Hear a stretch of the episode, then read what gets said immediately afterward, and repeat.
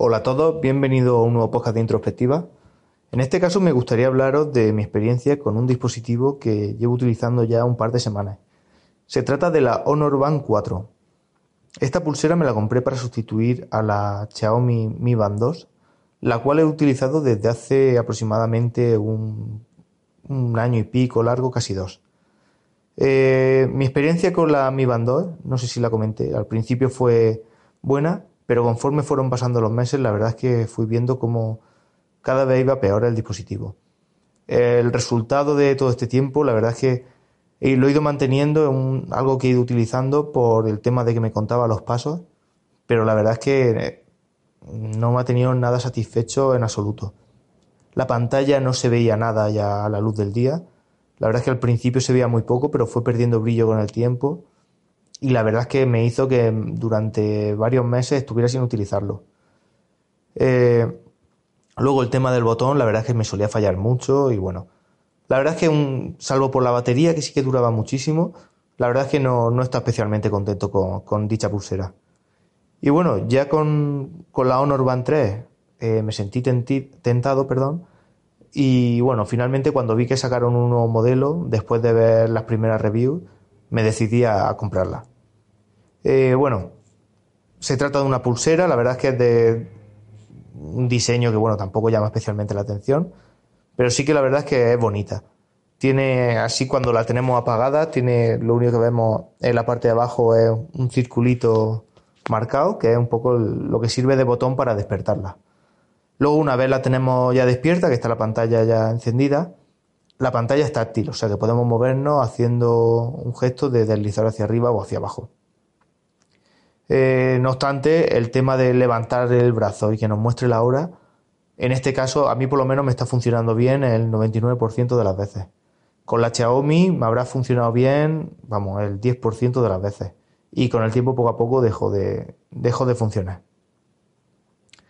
El cuerpo de la pulsera es de plástico y bueno, tiene un, no sé si un plástico o un cristal en, la parte de arriba. Yo me imagino que algún tipo de plástico. Aunque bueno, en la en, las especificaciones de la página de Honor dice que es un cristal curvo 2,5D. Bueno, el caso es que el diseño la verdad es que es bastante bonito. Eh, incluye, bueno, se comunica con el teléfono a través del Bluetooth 4.2, que bueno, no es el Bluetooth 5.0, pero ya una versión bastante avanzada y que bueno, tiene bastantes mejoras en cuanto a un uso de con baja energía. Eh, la pantalla es AMOLED. La verdad es que la pantalla la luz del día se ve genial. Yo estuve mirando el tema de la Xiaomi Mi Band 3 y la verdad es que cuando comparaba la 2 con la 3 sí que se veía que en la 3 se veía un pelín mejor, pero es que a la luz del día no se veía nada. Aquí, eh, con esta pulsera, tú la, estás en el sol, y mueves la muñeca, se enciende la pantalla y tú ves la hora perfectamente. La verdad es que en eso, en ese aspecto estoy encantado. La pantalla tiene 0,95 pulgadas y bueno, la resolución no la he encontrado muy clara y puede ser que me esté equivocando, pero por lo que yo he visto es de 240 píxeles por 120. Eh, este, a este dato la verdad es que no hay que hacer en ningún caso. La pulsera para lo, eh, la pantalla de la pulsera para lo que es se ve perfectamente es una pantalla que sirve para lo que sirve y tampoco creo que haya que pedirle mucho más. La verdad es que la, la, pulsera no pesa nada, bueno, y tiene pues, diversos sensores de estos de, movimiento y, demás. No tiene NFC, sí es resistente al agua y al polvo hasta 5 atmósferas. La verdad es que esta pulsera está eh, permite el uso en piscina nadando y bueno, pues tiene una serie de características que sin ser perfectas la verdad es que no, no estoy no estoy tampoco muy, muy a disgusto. Como he dicho, el tema de la pantalla, genial. Eh, se ve en todas circunstancias, el tamaño es suficiente, las letras son claras, vamos, sin ningún problema. Luego, eh, más cosas. El tema de los pasos lo cuenta sin ningún problema. La verdad es que me parece más fiable que, que la Xiaomi. En la Xiaomi había, me había dado cuenta yo que había varias circunstancias en las que a lo mejor estaba haciendo cualquier cosa que, se movía, que movía las manos de alguna forma y, te lo contaba como, como, si fueran pasos. Aquí me he estado fijando a haciendo dichos movimientos y demás y no he notado que, que, haga que los cuente. Así es que por ese aspecto La verdad es que muy contento. Eh, a ver, tema de batería.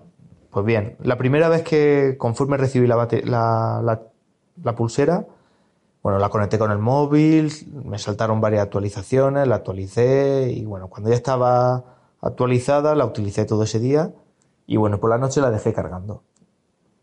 Al día siguiente, bueno, comencé a utilizarla activando una de las opciones que tiene, que es el Huawei True Sleep 2.0. O sea, tiene un modo de seguimiento del sueño que te dice que te hace un estudio de, cómo vas durmiendo. Eh, cuando lo activas te avisa que eso reduce la duración de la batería, pero bueno, yo tenía ganas de probarlo y, lo activé. Pues bien, con ese modo de, medición de sueño, la batería me duró una semana justa. Yo la cargué un domingo y al domingo siguiente ya me empezó a vibrar de que tenía la batería baja que la cargara. Una semana, bueno, mm, es poco comparado con la duración de la Mi Band 2, pero bueno, para mí más que suficiente.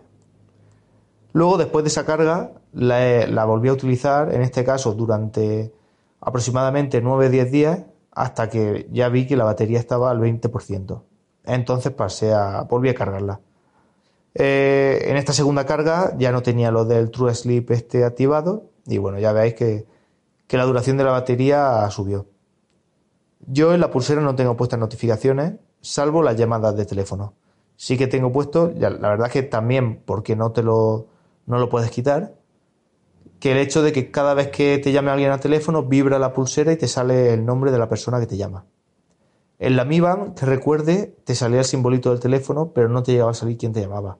En este caso la pantalla es lo suficientemente grande y tiene la suficiente resolución como para tú ver quién te está llamando. La verdad es que en ese aspecto estoy muy contento. Yo en una pulsera esta tan pequeña, recibir notificaciones tipo WhatsApp y demás, la verdad es que no lo veo, porque yo tengo muchos grupos de, WhatsApp y continuamente hay, mensajes. A lo mejor un día no tienes muchos mensajes, pero te juntas de repente una mañana que empiezan a entrarte cientos de mensajes y, no, y te vuelves loco. Yo eh, con ese aspecto no la he podido probar, pero bueno, con el tema de llamadas la verdad es que muy contento.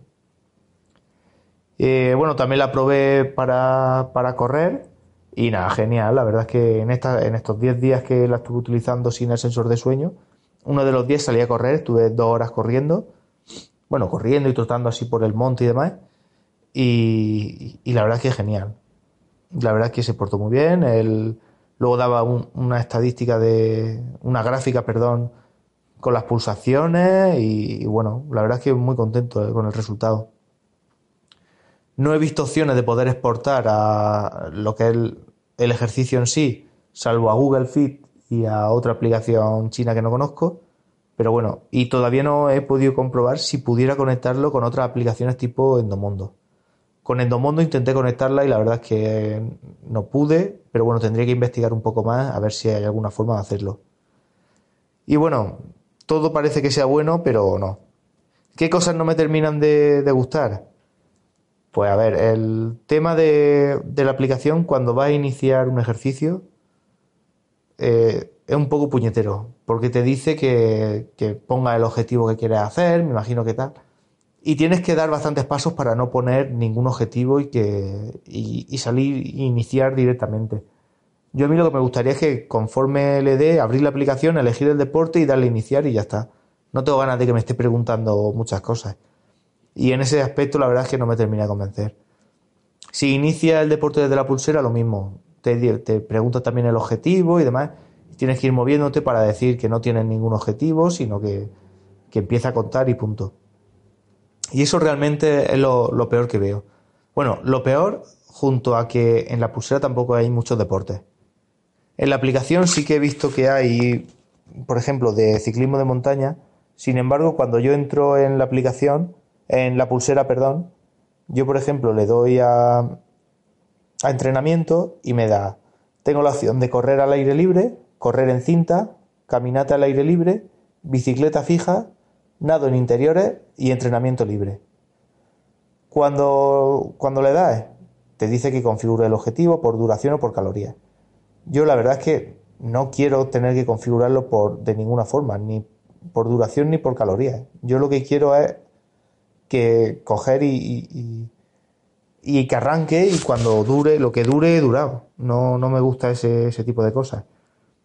La verdad es que para el tema de hacer deportes no, no, me, no me está convenciendo mucho, pero el funcionamiento como reloj y como pulsera para notificarme las llamadas, la verdad es que en ese aspecto sí que estoy muy, muy contento.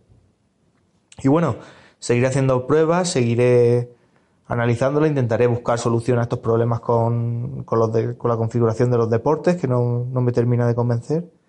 Y próximamente os daré también mis impresiones, ya que estos días pues iré algún día a nadar a la piscina y a ver, a ver qué me dice la pulsera de, en cuanto a los largos y demás. Así que nada, próximamente os comentaré un poco mi experiencia. Un saludo y nos escuchamos.